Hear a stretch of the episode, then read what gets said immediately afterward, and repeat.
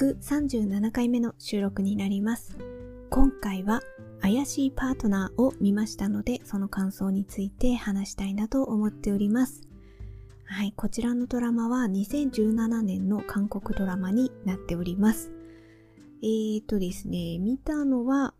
まああの、きっかけとしては私は比較的ラブコメが好きで見ているっていうのはよくこのポッドキャストでも言っておりますが、ラブコメで検索すると、まあ、それなりの頻度でこの怪しいパートナーを見る機会がなんとなく多かったんですよね。なんか記事にしても、えっ、と、YouTube の何かしらの紹介動画にしても、なので、タイトルは知っていましたし、チチャンウクが出てるっていうのも知っていて、で、タイミング的にたまたまあったので、なんかちょっと軽い、軽く見れそうなラブコメかななんてふうに思って、ちょっと見てみたという感じです。はい。えーと、ではここからは、あの、注意点として、私、あの、自由にこのドラマの内容について思うがままに話してしまいます。なので、ネタバレをしてしまう可能性もありますので、これからこの怪しいパートナーを見たい、あまり内容を前もって知りたくないという方は、ここでストップしていただければと思います。はい。では、まず、あらすじから、あの紹介いたします。敏腕刑事のジウクは地下鉄でボンヒという女に痴漢と間違われ悲惨な目に遭う。最悪の出会いをする二人だが、その後、ボンヒが恋人ヒジュンに浮気されて喧嘩をしている場面に遭遇し、ジウクは思わず救いの手を差し伸べる。これがきっかけで、ボンヒの焼け酒に付き合った彼は、泥酔したボンヒになんと押し倒される。3ヶ月後、ジウクは検事研修を受けにやってきたボンヒと再会。悪縁のようなボンヒに厳しく接するも、なぜか放っておけない。そんな中、ボンヒが恋人殺害容疑で逮捕されてしまう。事件の担当刑事になったジウクは調べていく中、彼女が犯人とは思えず、というような、あの、あらすじになっております。全体的に言えば、まあ私はこれ、あこれというかラブコメが好きで、そういうドラマを見ることが多いって先ほど言ったんですけれども、これに関しては、まあラブストーリーとサスペンスが、そうですね、同じぐらいの割合で入っているかなっていう感じはあるので、なんかサスペンス系のドラマも見たいな、そういう要素あるドラマ好きだなっていう人には、あの、おすすめというか、はい。あの、そういう要素がそれなりに入っておりました。で、あとこう、こう簡単な、簡単なっていうか、今思いつく限りでザーって言っていくと、主役がチチャンウクなんですけれども、まあやっぱり、まあ、かっこいいとしか言いようがないというか、あの、そうですね、俳優さんを、なんか、その容姿的なものを表現する上で、なんかよく見ればとかね、演技がとかね、まあ、そういうこう枕言葉的なことを何も言つけなくともとにかくチチャンオクはもうただただかっこいいよね。なんかどの角度から見てもいい感じなお顔立ちでなんかすごいなっていうふうに思いました。あのこれもカンドラで結構ありますよね。あの髪型問題？まあ問題というかあの前髪を上げるか下ろすかみたいなのであのどっちもああ下ろしてる方が多いかな。でも前髪を上げてるちちゃんこも見れるし下ろしてるちちゃんこもまあどっちも堪能できるしなおかつ眼鏡もかけてたりとかするのでそういうなんかいろんな顔が見れるけどけどというかどの顔でもどこの角度からでもただただかっこいいっていううん、そういうのを堪能するドラマでもあるんじゃないかなっていうふうに思いました。あと私はドラマを見る上であの主役のラブストーリーをよく見るがゆえにやっぱりこう2人の2人を中心に見ちゃうんだけれどもこのドラマに関してはなんか2人を中心にっていうよりはあのなんかジウクの職場の仲間たち全体的に見てなんかいい関係性の職場でなんかそういうところの関係性をの方がこのドラマに関してはラブストーリーはラブストーリーなんだけれどもそっちよりはうんその職それはなんかボンヒも含めてなんですけれどもそのそのみんなの関係性という意味でなんかそのそこの職場が良かったなっていう感じで見てました。でなんか印象としてはやっぱりねなんかね長いんですよね。あなんかこの展開でこうなってで犯人もだ犯人はもう最初からああこの人怪しいなこの人だろうなでなんか犯人もなんかずっと付きまとってるっていうか案外近くにいるんですよねずっと。それでいやまだ捕まんないのかまだ捕まんないのかみたいな気持ちになったりとかあともう2人が今こういう感じになっててえこれあとあの何話だったかな全部で。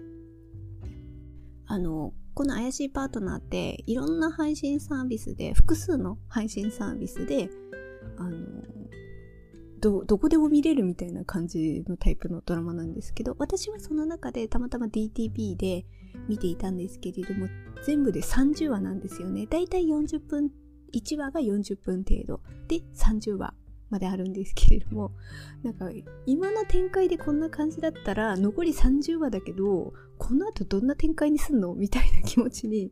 なってちょっと長かったなっていう印象はありました。うん。あと、これがなかなか、このドラマで私の、まあ、これは私のなんか好みの問題としてっていうところが入ってくるので、うん、皆さんそれぞれ感想はあるかと思うんですけど、ラブストーリーを見る上において、やっぱりこの、うんと、主役の2人が、メインカップルの2人が、どの、お互いにね、まあ、よくあるのは、あらすじでも言いましたけど、あの、最初は最悪な出会い方をした、みたいなところから始まって、で、そこからどういう風な気持ちの動きがあって、あ、なんか相手のことがすごい気になる。そして、あ、相手のことが好きだなと自覚する。そして、まあ、どっちからかわかんないけど、とにかく告白して、で、その後、まあ、どうなるのか、みたいな、こう、段階を踏んでいく、いくんだけれども、このなんか、まだ私は、ボンヒがジュークのことを、そりゃ好きになっちゃうよな、みたいな風には、なんかそこは感じる部分はあったんですけど、それと同じくらいジュークがボンヒに、まあ途中ですごいボンヒに惹かれていくんですよね。最初はボンヒの告白を受けて、それを、まあ勇気がなかったからとか、過去の自分の恋愛で傷ついた思いがあったからとか、まあ何かしらそういう要素があって、そこには受け入れられないというか最初、まあ、ちょっと断るみたいな感じになるんですよね。だからタイミングがずれるんですよね。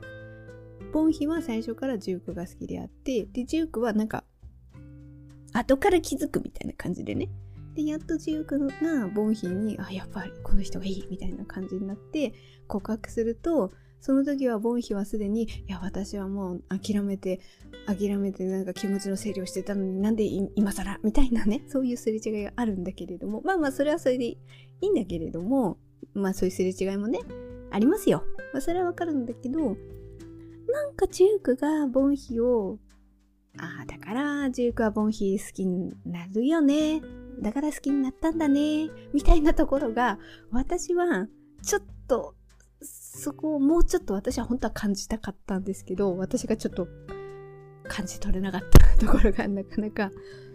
難しいな、厳しいなっていう感じはありました。いや、どうして好きになってるのかな。で、あのー、こう回をね、重ねていくごとに、これもカンドラあるある設定ですけど、実はお互いは気づかなかったけれども、昔に、この2人の場合は直接な絡みはないけど、親同士が実はなんか絡み合ってて、で、ボンヒの父親と、あと実はジュークが昔火事の時にどうのこうのみたいなところのこうつながりがあって、なんていうのかな、罪悪感が出るんですよね。で、最初は、ボンヒが殺人容疑をかけられることによって、ジュークに対して、まあジュークが結果助けるような感じになるんですよね。だから、なんか罪悪感負い目みたいなのもあってなそういうのもあって相手が気になってまあでもそれにしてもかっこいいしね 好きになったっていうところがあってでもまあこの気持ちは抑えなきゃみたいな感じなんですよね。で後半はうんそそれのまた逆みたいな感じでジュークがジュジュークがまあこれは幼少期のことだしなおかつえーと、そういう証言をしろみたいな感じでこう子供の頃のジュークが言われちゃってで自分の記憶も曖昧だったからそれで証言したことが結果ボンヒの父親を追い込むことになっちゃう犯人扱いするような感じになっちゃったっていうことが後からわかるんですよね。でそこで実はボンヒボンヒ、まあ、直接ではないにしてもボンヒの父親と関係があってジュークからすれば自分があの証言をしたからボンヒのお父さんまあさらにボンヒの家族まあボンヒ自身もそうですけどをこう傷つけてしまった辛い思いをさせてしまったみたいなねその名誉をやっぱ過去の事件だしお父さんは亡くなってるから今の時点で回復するもう術がないっていうことで罪悪感みたいな。最初はボンヒがジュークに対して罪悪感で後半はね、とジュークがボンヒに対しての罪悪感なんかそういうつながりとか絡みとかはあるんだけどもまあ最初さっきも言ったようにジュークがボンヒを好きになってなんかもう気になって気になってみたいな感じになっていくのって全然そのお父さんとの因縁というかねそういう絡みがある前なんですよね。お父さんのなんか結構最初の方からジューク不眠症でちょいちょいこう火事のシーンとかが出てくるから、ああ、ジュークはなんか子供の頃火事でお父さんお母さんを亡くしてっていうのは最初から結構わかるんですよ。ただそこに最終的にボンヒのお父さんが絡んでくるっていうのは結構後半なんですよね。分かってくるのが。でも、あ、だから、なんて言うんですかね。そういう、こういう積み重ねがあって、ジュークももうボンヒのことが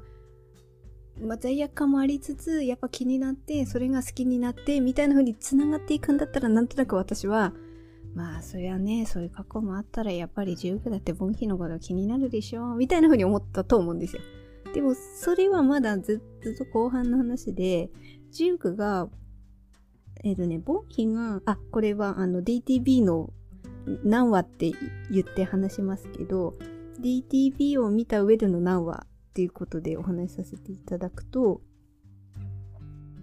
ボンヒがジュークに告白するのがなんか9話ぐらいで、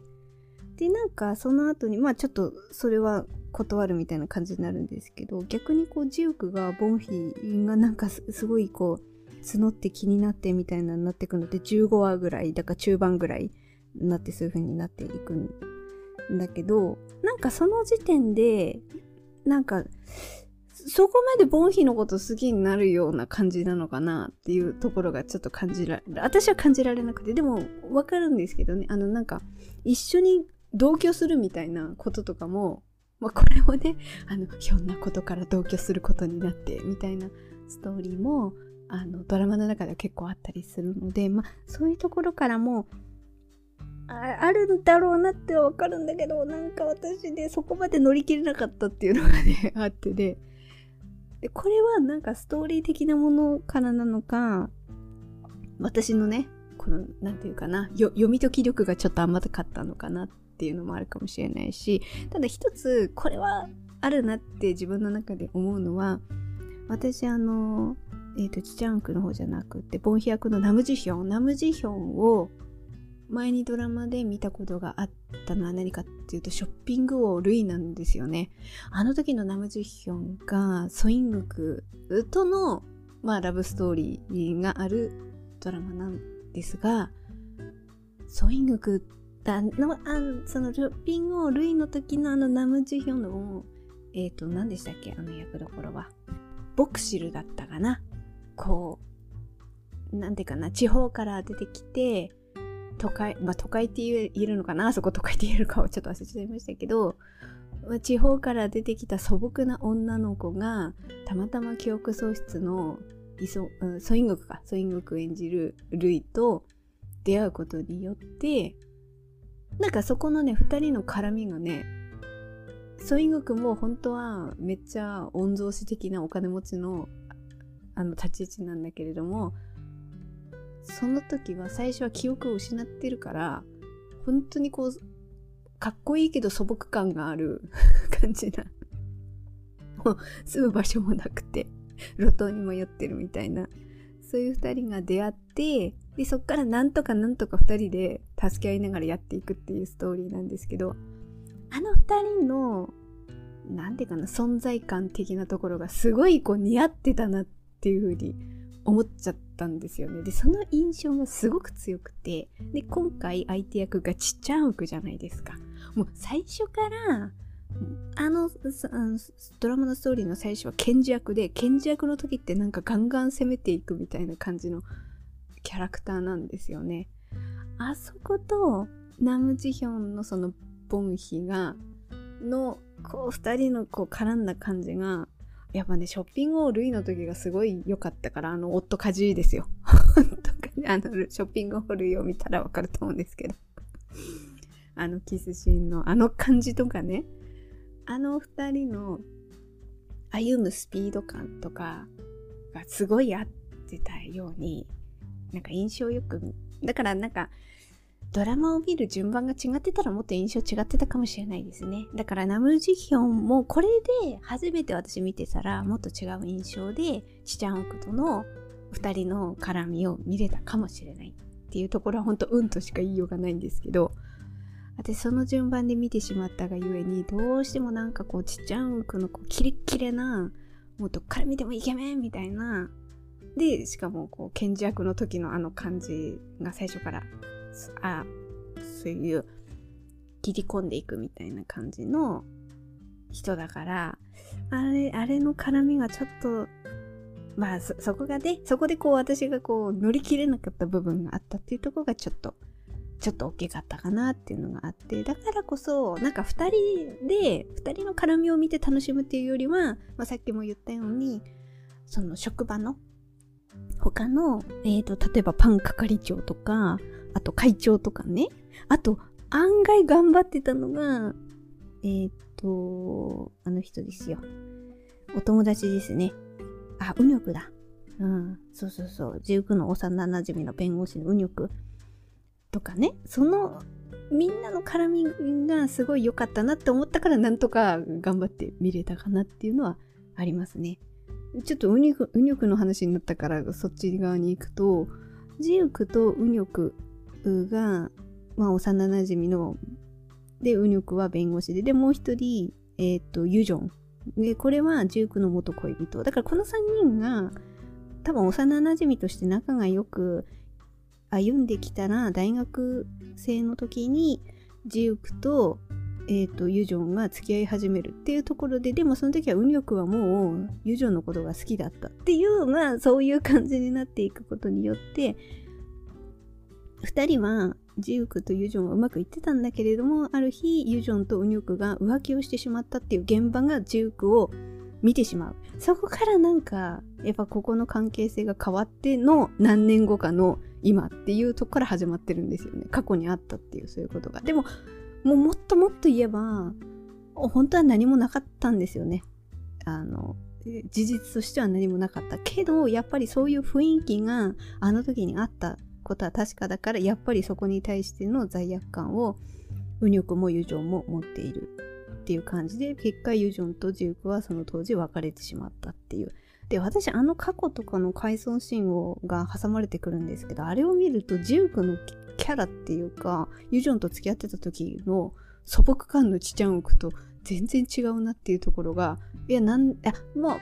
まあ別れって言えば、あの時すごいショックを受けたから、なんかキレッキレの検事になったのかなっていうふうにも取れなくもないんですけど、にしてもちょっと、性格というか 描かれ方があまりにもあの大学当時のジュークがちょっと素朴に描かれすぎてたからそこがちょっと不思議だなっていう感じが思いました。でまあ何を言いたかったかっていうとこのウニョクが終始頑張ってたなっていうことがすごい感じた。うんだからなんかウニョクからすればやっぱり本当はジュークとユジョンが付き合っていて自分はそこを見守る友達としての立ち位置でいるはずいるはずというかねそういう立ち位置だったのに踏み込んでしまったっていうでジュークをすごく傷つけたっていう罪悪感があってでそれをなんとか回復しようと思ってずっと頑張ってるっていうところに頑張ってんな、ウニョクって 思って。で、なおかつ、まあ、ボンヒ、その後にね、まあ、ボンヒとジュークが関係していって、ボンヒも、ジュークが、の職場に結果来ることになって、そこでウニョクとも関係していくんだけれども、案外右翼ボンヒのこともなんかちょっと話し相手になって助けるみたいな感じになったりもして終始なんかまあ、結果でもそれって、まあボン、ボンヒとの関係性もそうだけど、ジュークを助ける位置として、でもジュークはウニョクのことを嫌ってるって言うけど、言うけど、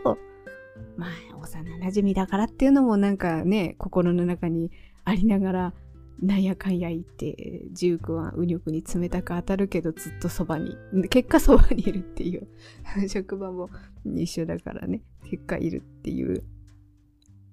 ことがあって、なんか私、う、うにょく頑張ってるなっていうすごい印象が残って。で、最後、ユジョンとなんかいい感じになりそうな感じで行ったから、なんかちょっとそこは良かったなっていう風な感じで思いました。そう、そこが結構印象残りましたね。あと不思議だったのが、結構、ボンヒと、あ、ボンヒっていうか、私、こう、カンドラを見るにあたってね、あの、ラブストーリーだったら主役の2人の心の動きがどうかっていうの気になる